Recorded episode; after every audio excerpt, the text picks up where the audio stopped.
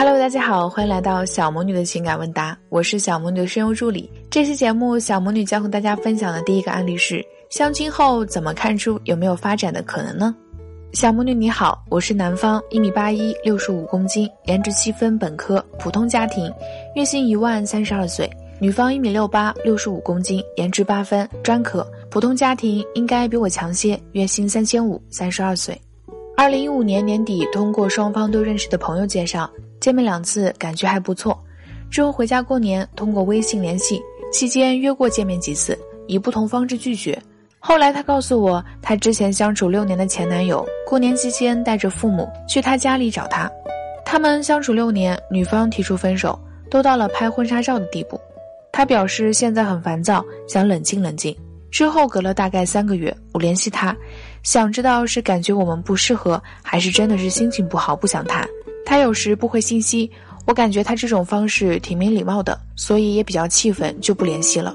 过了一年多，就是今年，和之前介绍人聊天，聊到他了，介绍人想再促成我们一下试试，于是我又加了他的微信，之前气氛删除了。通过后，我们第一次聊得还好。第二次隔了两个小时回复我，简单寒暄几句。第三次我本想约他出来见面聊聊，想知道他是怎么想的，但他没回复我信息。这次我也彻底死心了。相亲挺多的，无论结果如何，起码都有回应。这次真的让我不懂了。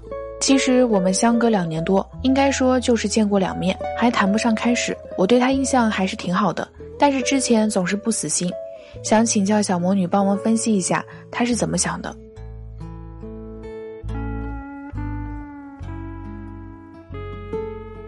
您好，久违的再次看到一封男士的来信。然而呢，实际上你所提出的问题却比较简单。这位女士的态度已经非常明显了，真的不至于让人不懂。首先呢，你要明白，在男性和女性相处的时候，其实双方都会向对方发出兴趣指标的，同时也会回应对方的兴趣指标，以达到良性循环。互动就是这么形成的。但是，兴趣指标并非只是单一的，而是分很多不同的程度。有些是初识的程度，有些是朋友的程度，有些则是暧昧等等。兴趣指标有时会升级，会增加，有时则不会，这取决于对方对你的价值的认可。所以说，兴趣指标的质和量都有参考的标准。就你所觉得不懂的情况，就是因为你认为对方既然答应了相亲，答应了和你见面，见面两次都还聊得不错，并且有微信联系。所以你认为对方应该一定是想和你在一起的，或者喜欢你，又或者其实对你是有好感的，但实际上这是你对他给你的兴趣指标的误判。他答应相亲，和你有良好的互动，以及偶尔回应你的微信，这些只是少量的程度低的兴趣指标，即质和量都不达标。所以他的态度已经非常明显了，就是对你不感兴趣。就算有好感，也只不过是当做一个普通朋友而已。你没有吸引到他，你们见面后的聊天情况，你在来信中只说了个大概，但是大致上也可以看出，对方对你仅仅是达到了寒暄的程度，这是好听的说法，但说不好听一点，就是他都不太愿意搭理你。为什么呢？要么是因为你在两次见面的时候表现不够好，要么就是因为你的价值不够高，吸引不了他。如果你仅仅想知道他是怎么想的。那么上述的内容，相信就能让你明白了，他对你不感兴趣，不想和你继续发展。其实，如果说你在之前的见面约会以及微信互动中，语言幽默，表现良好，能够展示你生活和工作中方方面面的高价值，或者在朋友圈中也有所展示，而不是只会简单寒暄或者尬聊，对方不回应还一怒之下删除，中间人撮合又加回对方，相信你现在还会有一线希望。所以呢，如果想在下一次相亲的时候能够顺利建立恋爱关系，建议你还是学习学习如何展示自己各个方面的价值，这样会对你有更好的帮助哟。正确展示自身价值的方法，可以添加我们的小助理微信“恋爱成长零零二”获取哟。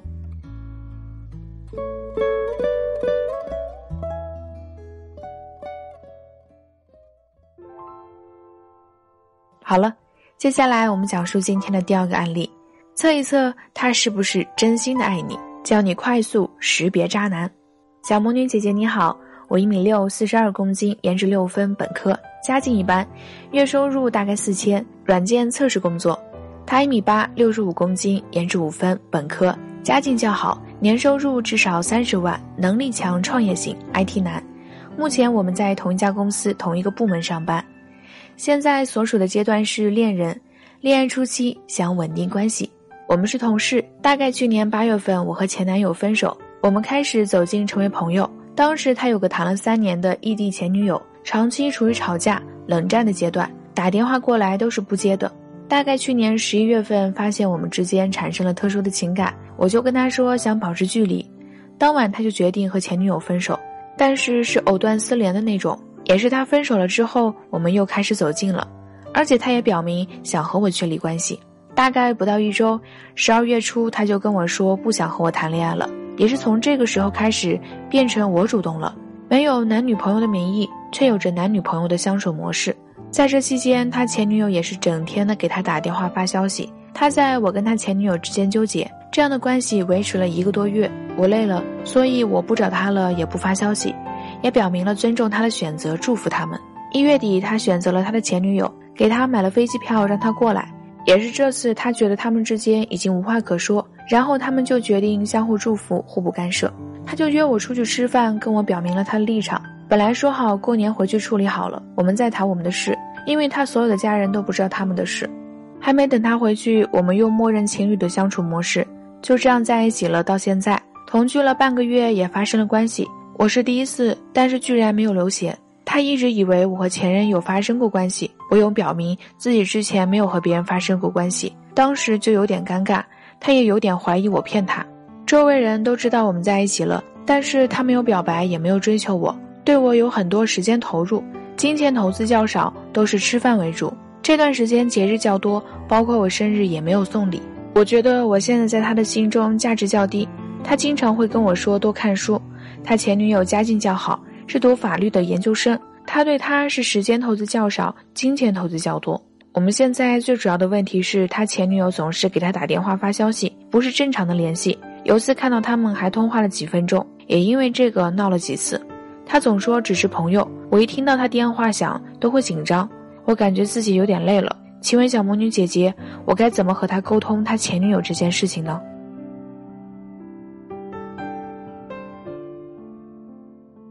你好，看信看到最后一句的时候，觉得你完全搞错了你们之间关系的重点。